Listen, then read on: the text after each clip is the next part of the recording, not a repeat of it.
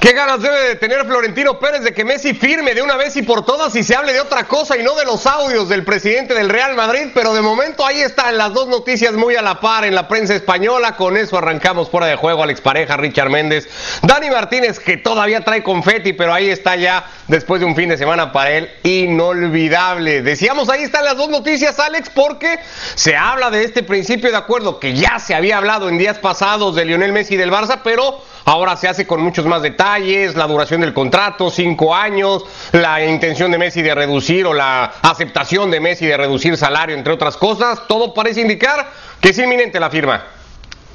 Sí, ¿qué tal? ¿Cómo estáis? Un abrazo para todos. Así lo adelantaba Moisés Llorens esta mañana aquí en Estados Unidos y, después ya hemos acabado de confirmar, eh, de añadir detalles a, esta noticia. Eh, la noticia es que todavía no ha firmado, eso sí, pero eh, que han llegado ya a un acuerdo que solo está por, acabar de pulir eh, unos detalles que se tienen que mirar muy bien eh, del tema fiscal, porque ya sabéis que, Messi tiene que tener mucho cuidado con el fisco en España tras su primera condena.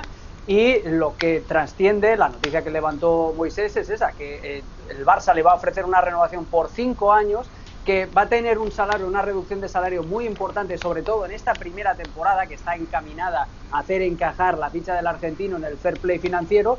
Y en esos eh, cinco años, después, la, idea es que el dinero, que la mensualidad o, el salario de Messi vaya aumentando cada año. Eh, es la intención es eh, jugar, que Messi juegue dos años como mínimo en Barcelona, era el plan inicial que ya sabíamos también, y un plan parecido al que le mostró el Manchester City el año pasado. Dos, o tres años jugando para el Barcelona y después cobrando todavía ese parte de ese contrato, pero ya con funciones de embajador, de representante, de lo que queráis del club, en lo que se presume que será la última aventura de Messi, que será venir aquí a la, a la MLS. Es eh, la noticia que necesita dar Joan Laporta por muchos motivos. Eso va a significar, después hablaremos de ello seguro también, eh, el adiós de, Antoine Griezmann, pero significa también una patada hacia adelante de los problemas financieros del Barcelona. Porque de aquí a tres o a cuatro años le vas a estar pagando una cantidad muy importante a un futbolista que ya no va a formar parte de tu primer equipo, que sí, que te va a ayudar en lo institucional, pero que en el terreno de juego pues ya no vas a poder contar con él. Quiero retomar eso que dice Alex, es la noticia que tenía que dar Dani Joan Laporta. Pero es la, mm. la, noticia que necesitaba el Barcelona, es la confirmación que necesitaba el Barcelona todavía a este Lío Messi por cinco años. Ya veremos cuántos termina cumpliendo con la camiseta del Barça. Desde mi punto de vista sí, lo necesitaba. ¿Por qué? Porque la pérdida de un asset fundamental en, lo, en el marketing, en lo que es eh, Messi para el Barcelona, hubiera sido un ir debajo, un down muy superior a lo que va a ser esta, este sacrificio que hace Messi eh, bajándose eh, de, una parte importante de su, de su salario, de este mm, espalmarlo, diluirlo en una serie de años y de funciones. Yo creo que se, se hace el máximo y se hace el máximo por la necesidad, exactamente por la necesidad que se tiene. Eh, venimos de un periodo muy difícil para cualquier club y para todos los clubes del mundo. Naturalmente para el Barcelona. El Barcelona es uno de los clubes más endeudados del mundo, pero lo es porque las instituciones bancarias en nuestro sistema eh, tienen la, costumbre, eh, no sé si buena o mala, pero de prestarle a los que facturan, hmm. de prestarle a los que reciben plata. Es decir, si vamos, Rich, tú y yo, al banco, a mí no me dejan entrar ni a tomar el café, a ti te reciben con una copita de champán, porque claro, saben que tú se lo vas a devolver, a mí yo no sé, no sé. directamente. Entonces, yo entro en el banco y suena. Exacto. Entonces, el problema está ahí. El Barcelona está endeudado porque es un club que puede pagar y diluye esta relación con, con, Messi, porque sabe que con el teniendo a Messi en su en su carpeta, en su asset, con el marketing que puede llevar adelante, va a recuperar y, y, cuando esta situación mejore, va a llevar adelante. Por lo tanto, a mí me parece necesaria e inteligente la medida para el Barcelona. Que Messi vaya a firmar un nuevo contrato, Richard, hace también o deja, mejor dicho, un poco de lado ya las llegadas de futbolistas que están y que habrá que ver cómo termina conformando la plantilla el Barça y cuántos de estos se terminan inscribiendo. Pero le vuelve a pasar al Barça una especie como de obligación por el simple hecho de tener a Lionel Messi que sigue siendo el mejor futbolista de la actualidad. ¿Está Messi para soportar esa presión, esa responsabilidad todavía en el Barça? A ver, por presión y por responsabilidad la va, la va a asumir. Además, yo no me creo el cuento de la reducción de salario, eh, porque no es una reducción de salario es un dinero que se le va a pagar de manera distinta, que va a chorrear por otros lados, sea vía bono, sea vía premios, pero se le va a pagar lo que Lionel Messi pide. Eso, eso ténganlo por seguro. Lo que está comprando Barcelona no solamente es la imagen de Lionel Messi con este contrato. Barcelona está prácticamente pidiéndole prestado a Lionel Messi. Te lo voy a pagar, te voy a pagar tus servicios. Es un pasivo que va a arrastrar Barcelona. Nada más, no es reducción de salario. Ese es el verbo para, en cierto modo, convencer a ciertos jugadores que tienen que bajarse su salario de verdad, o a los que hay que darle salida, como el caso de Antoine Griezmann. Ese es el problema. Que Lionel Messi aguante esta presión. Caramba, ha vivido con una presión mucho mayor de poder ganar un título con Argentina y lo logró recién este fin de semana. Creo que Messi aguanta sobre sus espaldas, tiene espalda para eso y para mucho más en cuanto a presión. Ahora, lo que yo no veo en todo esto, y sí veo una necesidad de, de la porta es de construir un equipo y un equipo que gira en torno a Messi. Yo no sé si Barcelona, con su dificultad financiera, con la necesidad, la obligación de fichar a Lionel Messi a como dé lugar, así sea con, con este gotear y chorrear el dinero por otras partes para hacernos creer que es un 50% de salario y que se ha reducido la masa laboral, la, la, masa salarial. Lo que es cierto es que Barcelona no está armando un equipo que vaya a ser competitivo realmente a nivel europeo. Si repasamos, tienes que salir de Antoine Griezmann, bueno, va a quedar eh, eh, hipotecado en Dembélé, por ejemplo, en las piernas de cristal que tienes por ese perfil izquierdo del Barcelona. Eh, el, ser un goleador, ¿en quién está descargado? Bueno, en la figura de algún Agüero que llega gratis, pero le tienes que pagar un salario y Agüero, suplente en el Manchester City, suplente en la selección de Argentina, yo no sé si, si pinte para ser titular y figura en el Barcelona más allá de que esté Lionel Messi. Es decir, eh, a lo que voy, Barcelona, o en el caso de la Porta, se ve obligado a renovar a su gran figura o a fichar, porque en realidad es un fichaje nuevo, a Lionel Messi, para mantenerlo porque es el mejor jugador del mundo, pero después el resto que le va a rodear, yo no sé si le va a alcanzar a Barcelona para lo que se pide de un club como Barcelona. Es que es eso, ¿no? Más allá de la presión que pueda o no soportar Messi, está bien poner el proyecto deportivo del Barça, Dani, hoy todavía en los hombros de Lionel Messi, porque es lo que va a hacer el equipo en cuanto se firme el contrato. No tiene muchas otras alternativas, Richie, me, parece a mí. Eh, eh, ¿qué, ¿qué, sucedería en cambio si, si, si, Messi hubiera dicho no, me voy, me voy al Paris Saint Germain porque me los da ahora eh, el dinero, no me pide sacrificios, no tengo que hacer, esperar ganar un bonus o, nada. Me, me, ofrece todo lo que quiero y me lo da ahora.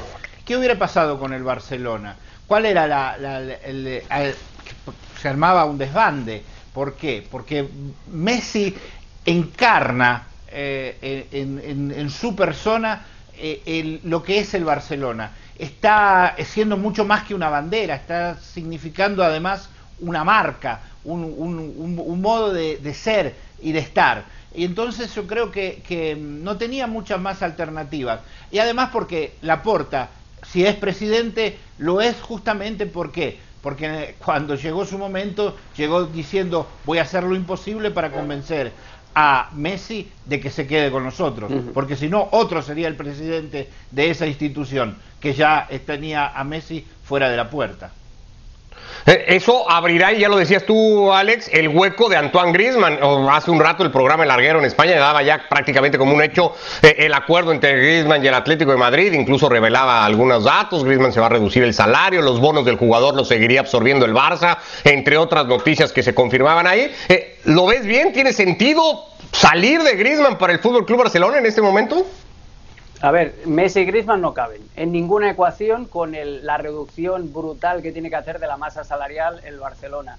Eh, que vuelva al Atlético de Madrid desde el punto de vista del jugador, a ver, es, comprensible porque nunca perdió el contacto, por ejemplo, con el Cholo Simeone o con, o con el núcleo duro de los que quedan de la plantilla del Atlético de Madrid pero siempre existe esa, esa, sensación de no vuelvas nunca al lugar donde fuiste feliz. Y, la prueba también es la segunda parte de Diego Costa en el Atlético de Madrid, que no fue ni de lejos eh, igual de brillante que la primera, o, la de Felipe Luis incluso.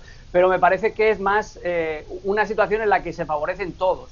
El Atlético de Madrid, con este intercambio también el Atlético de Madrid eh, registró 80 millones de pérdidas. También necesitaba un, un, intercambio de este tipo para eh, hacer números nuevos de cara a la temporada que viene. Y el Atlético de Madrid y el Barcelona son como la canción de, los Juegos Olímpicos de Barcelona 92, amigos para siempre. en los negocios de Enrique Cerezo con, con primero Bartumeu y después con, con, el propio Laporta, son de eso, de yo te ayudo, tú me ayudas, y, y en ese intercambio va a entrar Saúl, que si os acordáis, es un futbolista por el cual el Barça ya pagó un bonus al Atlético de Madrid dos veces, dos veces por un derecho de tanteo. Una vez creo que fue la negociación por Arda Turán eh, y la otra ni me acuerdo, pero el Barcelona pagó, La del Guaje Villa. En el mismo caso, la del Guaje Villa, exacto. ahí pagó el Barça eh, por ese derecho de, tanteo de, Saúl. Entonces, eh, me parece que es una operación muy provechosa para los dos equipos, para los dos dirigentes, sobre todo desde el punto de vista económico empresarial. Después, ¿cómo le vaya a Griezmann? Bueno, pues ya veremos cómo, cómo resulta su segunda temporada, en su segunda etapa, mejor dicho, en el Atlético de Madrid. Pero tampoco tenía mucho sentido quedarte a Grisman porque no ha sido un indiscutible, no ha sido una estrella en las temporadas que ha estado en el Barça y sobre todo por eso, porque necesitabas deshacerte de él para hacer sitio en la masa salarial abrir un hueco importante que parece lo va encontrando el Fútbol Club Barcelona. Bueno, arrancábamos diciendo cómo quiere Florentino que, que, se hable de otra cosa, pero es que no, no se deja de hablar de los audios, Richard, porque hoy ha habido una nueva revelación de parte del, del diario El Confidencial, nuevos audios de Florentino, cuando era presidente en funciones del Real Madrid y refiriéndose a otras dos eh, figuras de muchísimo peso. Una, Cristiano Ronaldo, un jugador ya histórico para el club, y la de entonces su técnico José Mourinho. Cristiano está loco, decía Florentino, es un enfermo. Si fuera normal no haría todas las tonterías que hace Mou y Cristiano, son unos anormales. Con tanto dinero no ven la realidad, parte de mm, varios adjetivos más, Richard, que puso Florentino sobre estos dos futbolistas. Eh, el tema no va a acabar porque ya se avisan nuevas entregas, pero ¿qué te parece eh, lo revelado hasta ahora? A ver, eh, ayer nos revelaban algo que tenía 15 años, ¿no? Este, ya no es la quinceañera, ahora es un audio de 9 años de antigüedad. No sé si el de Del Bosque tenga 6 o 7 años o no sé cuánto vaya a tener. lo que es cierto, creo que a nadie le sorprende quién es la figura de Florentino Pérez. Florentino Pérez es un presidente del Real Madrid, es un gerente, es un empresario, es alguien que está en ese puesto elegido por unos socios para que haga al Real Madrid un equipo competitivo y un equipo ganador. Pero no lo eligen porque sea una buena persona, no lo eligen porque sea una persona agradable, ni porque sea una persona amable con todo el mundo, porque no lo es. Alguien que se autodenominaba incluso hasta hace poco como el salvador del fútbol, con aquella lo que era de la Superliga, pues obviamente no, no puede ser eh, visto como una buena persona. A ver, a mí lo que me molesta no es, no es lo que haya dicho de los audios, yo entiendo que el madridismo no ve, no se ve representado en Florentino Pérez. Sino que Florentino Pérez es un rostro visible, importante, obviamente, del Real Madrid. Pero ¿por qué estos audios tienen que salir ahora? Noticia era que estos audios hubiesen salido hace 15 años, o hace 9 años, o el que va a salir mañana, hablando de Del Bosque, haya salido el mismo año en que se produjeron. Estos audios me llamarían a mí más la atención y si yo fuese socio del Real Madrid, estaría más preocupado si en estos audios, en vez de hablar y de insultar a Cristiano Ronaldo, hablara de que se, se, apropió de un dinero del club para él. Eso creo que sí sería una noticia, sí sería una acusación directa. A Florentino, ¿por qué es que se le está en este momento señalando? Ah, por lo que suelta por la boca, pero no por lo que ha hecho, no por lo que ha fichado. ¿Por qué no se le señala por haber fichado mal cuando se ficha, eh, por ejemplo, a Den Hazard, que no lo han podido utilizar, por ejemplo?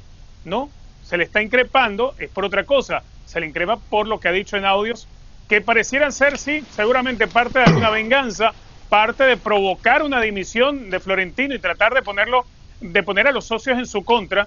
Yo creo que a los socios les importa un pepino lo que diga Florentino. Los socios lo que les importa es tener a alguien que le arme el equipo para que pueda ser campeón. No tuvo un solo contendiente para presentarse en la última elección a presidente, fue reelecto sin mayor problema, Dani, pero sí una lectura podría parecer, pues alguien quiere derrocar a, Florentino Pérez de la presidencia del Real Madrid. ¿Así entiendes la publicación de, todos estos audios? Sin ninguna duda hay una mano política determinada porque justamente, como dice Richard, si no nos hubiera esperado eh, el momento oportuno, eh, que es este camino hacia unas elecciones eh, que, para poder ver la luz. Eh, lo que me viene a pensar es que en esta frase que dice que el poder envilece y el poder absoluto envilece absolutamente. Yo creo que en las palabras, en, el tono, en el eh, en, en ese aire eh, insoportable que se siente eh, en el audio, aunque haya pasado muchos años, lo que notamos es lo triste que es el poder, lo que, lo que hace el poder con una persona, hasta dónde lo puede llevar a, ser repulsivo con, como, como, con, sus pares, que son seres humanos, aunque estén debajo en, el poder. Eh, los términos son naturalmente eh, robados, son de los que se utilizan en el bar. Ninguno de nosotros, incluso fuera de onda, mientras estamos delante de la cámara, nos hablamos como hablamos delante de la cámara, es evidente. Y entonces eh, en eso hay una trampa, porque las palabras de Florentino Pérez están sacadas en un, en un contexto en el que seguramente no, no, es consciente de que está siendo grabado.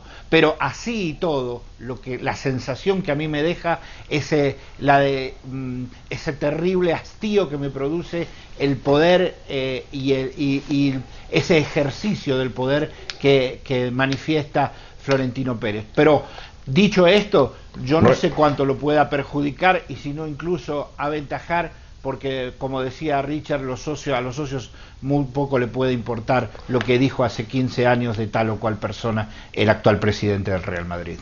Con, esa idea, Alex, y resaltando la aparente falta de contrapeso que tiene Florentino en en el club, lo que se está buscando es atacar al presidente del Real Madrid, desde tu lectura, o utilizar el club que preside para atacar la figura de empresario, tal vez, por ejemplo, de Florentino Pérez. Es una mezcla, porque yo creo que es, eh, a lo largo de, toda su carrera, tanto en el Real Madrid como en la carrera empresarial, a Florentino Pérez enemigos no le van a faltar. Y, ahora le están pagando seguramente con la misma moneda. Eh, Florentino es un, es un, personaje que todo el mundo sabía que, tenía ese, ese lado oscuro, ese reverso tenebroso, y lo único que están haciendo estas, eh, estas grabaciones, que por cierto, no sé hasta qué punto son legales. Eh, la, gente del Confidencial, que es el diario que está publicando todo esto, dice que sí. Yo tengo mis dudas, pero bueno, eh, una cosa es que sea legal una cosa no, no quita que no sea amoral. Y yo creo que aquí estamos también perdiendo un poco el foco, que son declaraciones eh, que hace en una reunión privada, en una conversación en la que en principio no se, no se le notifica que está grabado. Entonces, eso es muy peligroso, porque estamos abriendo un precedente muy, pero que muy turbio. Pero bueno, volviendo al tema, yo creo que es eso, es eh, los enemigos de Florentino han estado esperando el momento oportuno, ahora Florentino está en un momento de debilidad porque no quedó bien parado tras ese invento, ese Frankenstein de, la Superliga, y ahora es cuando los, enemigos han visto el momento de debilidad y el momento adecuado para, para atacarlo. Quizá por eso salen ahora estos audios en vez de hace 15 años, cuando Florentino era, era intocable. El Confidencial, además, es un diario centrado principalmente en la información económica, en la información empresarial. Yo creo que por ahí también eh, van, van los tiros. Y el caso es atacar a Florentino Pérez, no sé si con la idea de hacerlo eh, caer del Real Madrid, que creo que es muy, pero que muy complicado por esa falta de oposición precisamente y por cómo Florentino llegó a cambiar hasta los estatutos del club para hacer muy difícil, eh, prácticamente imposible, tienes que ser un mega multimillonario como él para poder hacer frente a, los avales que, requiere el Real Madrid pero yo lo que creo es que lo que van a intentar, o lo que están haciendo, lo que están eh, consiguiendo, es ensuciar el legado de Florentino Pérez, que es su principal obsesión. A Florentino Pérez, que tiene 74 años, eh, sabe que el tiempo se le está acabando. Y está obsesionado en eso, en dejar, en ser el Santiago Bernabéu, como digo siempre, del siglo XXI. Dejar el estadio remodelado, eh, el club saneado económicamente, etcétera, etcétera, para que la gente diga, ah, Florentino, qué bueno, el salvador del fútbol, como dice Richard, y el salvador del Real Madrid. Con esto, con esto la publicación de los audios, lo que están consiguiendo es que la gente tenga una concepción muy diferente y quizá mucho más real de lo que es el Florentino Pérez, que va mucho más allá de esas declaraciones rimbombantes que parece que esté dando misa cada vez que habla eh, desde el púlpito del, Santiago Bernabéu. Yo creo que ese es el verdadero endgame, como se dice en inglés, de, de, toda esta, de toda esta movida. Pero insisto, muy peligroso, moralmente hablando, filtrar todas estas conversaciones, porque entramos en un terreno muy resbaladizo. En términos en términos jurídicos, grabaciones en donde la persona a la que se graba no es notificada no son aceptadas como, como, pruebas, por ejemplo, ¿no? O sea, si nos fuéramos a, a, un, término de, legal, de tribunales, así que bueno, sí hay ahí un tema moral claramente, pero no deja de ser muy periodístico todo lo que se está revelando a través de, esas filtraciones de audio, porque además así se están dando. En fin, eh, dejamos el tema, mañana habrá una tercera entrega, ya la adelanta Richard, hablará del bosque, se dice, Alex decía en otro espacio de periodistas, acá estaremos dando cuenta de qué va sucediendo con el tercer capítulo de, los audios de Florentino Pérez. De momento, Gianluigi Donnarumma es ya futbolista del Paris Saint-Germain, el italiano, el reconocido mejor jugador de la Euro, recién terminada con el título italiano, ha firmado por cinco años con un equipo, pues que al final del día tiene a Keylor Navas, Dani, y la lectura es esa, ¿no? Y entonces Keylor y entonces Keylor, fue increíble lo que le pasa a Keylor, ¿no? Eh, Le pasó en el Real Madrid con, con, eh, eh, con el belga Courtois, eh, le, le, pasó a, le pasa ahora con el mejor jugador del europeo, ese es el premio que recibió, campeón de Europa, jovencísimo además.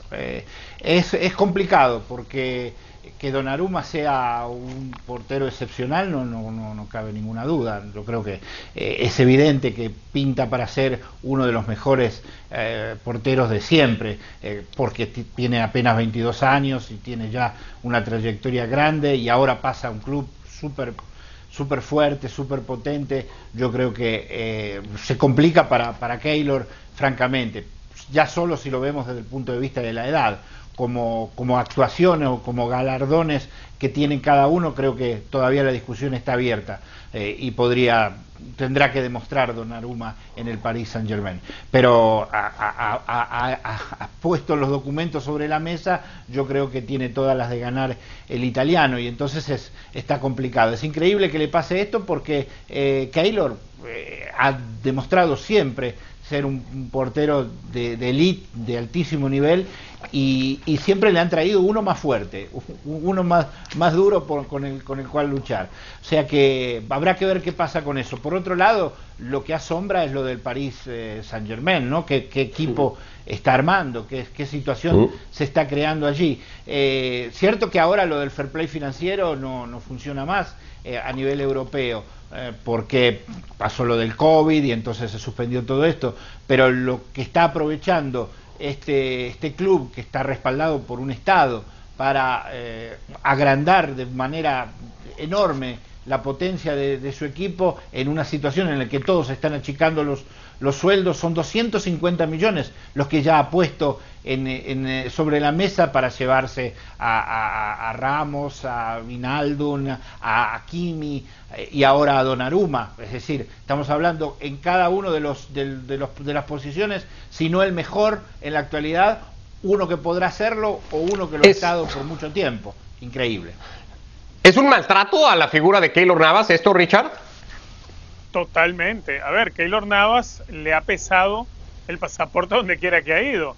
Eh, cuando llega al Real Madrid, eh, Keylor Navas es figura en los títulos de Champions. Eso no se nos puede olvidar. Pero semana a semana había un sector de la prensa madrileña que le pegaba. Y Keylor Navas lo demostraba con atajadas. Y si se equivocaba en una, lo magnificaba. Incluso en Madrid se olvidaron de aquel titular en el diario Marca del Eurotúnel, cuando precisamente Messi le hace dos goles en Champions entre las piernas a Thibaut Courtois. Ese mismo año llega Thibaut Courtois al Real Madrid. Keylor Navas el primer, eh, en primeras instancias no arruga el duelo, trata de ganárselas por las buenas la titularidad, pero Courtois era un capricho de Florentino.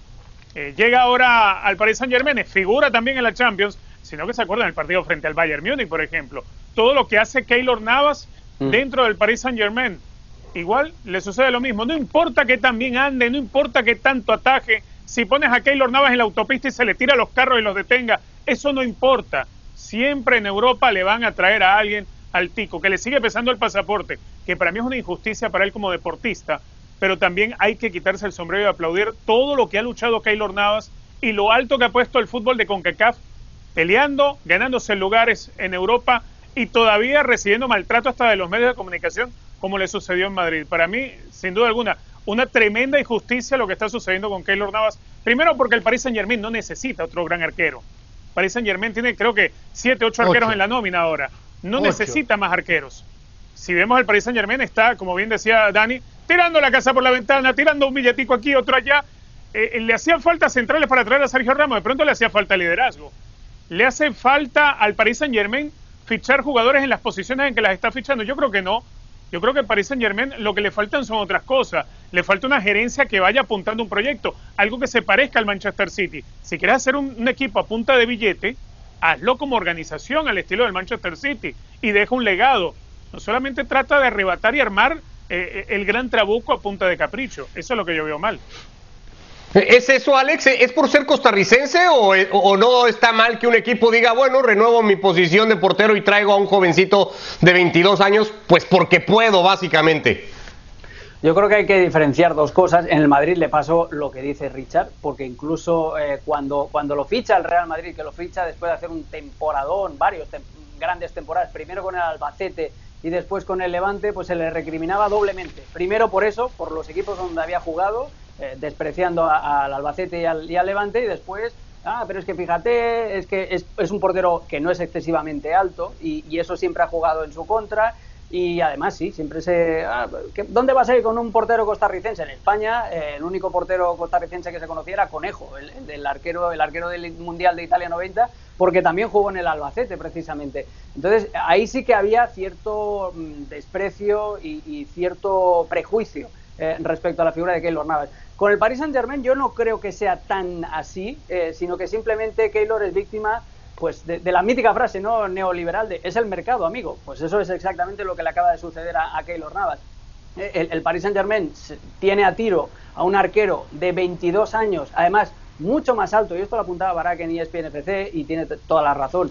Eh, el tema de los centímetros, a Keylor siempre se le recriminó eso, que en juego aéreo, que quizá un portero debería ser un poquito más alto, por eso le ficharon a Courtois, que también es, eh, es prácticamente de dos metros. Claro, Donnarumma es que lo tiene todo, porque es alto, eh, es un muy rentable a nivel de marketing, que eso en el Paris Saint Germain pesa muchísimo también. Tiene 22 años, que es un bebé para ser un arquero, pero la experiencia de un, de un veterano era muy complicado. Y el Paris Saint Germain, claro, ¿cómo va a decir que no a un caramelo tan goloso? Yo creo que son dos situaciones diferentes, pero que también no se tiene en cuenta eh, o no se premia o no se considera todo lo que ha dado Keylor Navas al, al Paris Saint Germain en, estas temporadas donde ha estado, que ha estado muy cerquita de ser pieza clave, como decía Richard, en la, en la consecución de la Champions de, de, hace dos años cuando quedaron finalistas e incluso el partidazo que la eliminatoria que hace contra el contra el Bayern de Múnich. Entonces, yo creo que son dos historias diferentes, con la mala suerte de que tiene al mismo protagonista y yo, si fuera Keylor Navas, me sentaba con Pochettino, me sentaba con el director deportivo del Paris Saint-Germain. Oye, ¿vais a contar conmigo sí o no? Porque yo creo que Keylor se merece ser arquero titular de, un equipo antes que calentar banquillo por muy donaruma que sea tu rival. Y con esto que se está señalando, Dani, de la nacionalidad de Keylor, ¿tiene mercado como para hacer eso y para que lo pretenda un club importante a Keylor Navas? El problema es que tiene una edad y estamos en un momento del mercado donde no, eh, no, no, hay dinero. Eh, Donnarumma se va al Paris Saint Germain por eh, cinco años a 10 eh, millones, más los bonos llega a 12, pero porque no tienen que pagar la ficha. Y con el hermano este, también. con el hermano y con, bueno, pero toda la cuestión está, está allí, es que ahora un equipo seguramente un gran equipo puede querer un arquero como Keylor Nava, pero ¿dónde está la plata para pagarlo y sobre todo pagarlo sosteniendo el tiempo que le queda para poder eh, seguir en el top? Y entonces esto complica las cosas seguramente para el costarricense. Se tiene que ir Richard, eso sí, tiene que hacer lo posible por salir del Paris Saint Germain, Keylor. ¿Va a perder la batalla con Donnarumma? Bueno, yo creo que por como conozco que es Keylor, por la actitud, por el carácter, él va a tratar de pelear. Eh, eh, el tema es que suceda lo que dijo Alex, que le digan la verdad, si cuentan con él o no. Si cuentan con él, que le permitan ganarse la titularidad en buena lid. Si no, bueno, pues que se lo digan, pero que el mercado está andando, que el mercado está andando y, él tiene que buscarse equipo. Y como bien lo decía Dani, ¿quién puede pagar lo que, lo que estaba pagando el Paris Saint Germain? Seguramente donde vaya supongo yo, va a tener que, rebajarse las pretensiones de lo que hoy gana en el Paris Saint Germain. El United no pues tiene un, arquero fijo, está Henderson, eh, también está De Gea, eh, y, no sé, ya os, acordáis la mítica escena del Burofax, ¿no? De, que, acabó con, con que estaba prácticamente fichado por el United. Esa podría ser un intento de, si yo fuera el representante de Keylor, al menos llamar ¿no? a, Manchester y decir, oye, preguntar. ¿recordáis de aquel día? Bueno, pues veremos en qué termina todo esto y lo seguiremos en, todos estos días en Foro de Juego. Abrazo, Richard, Alex.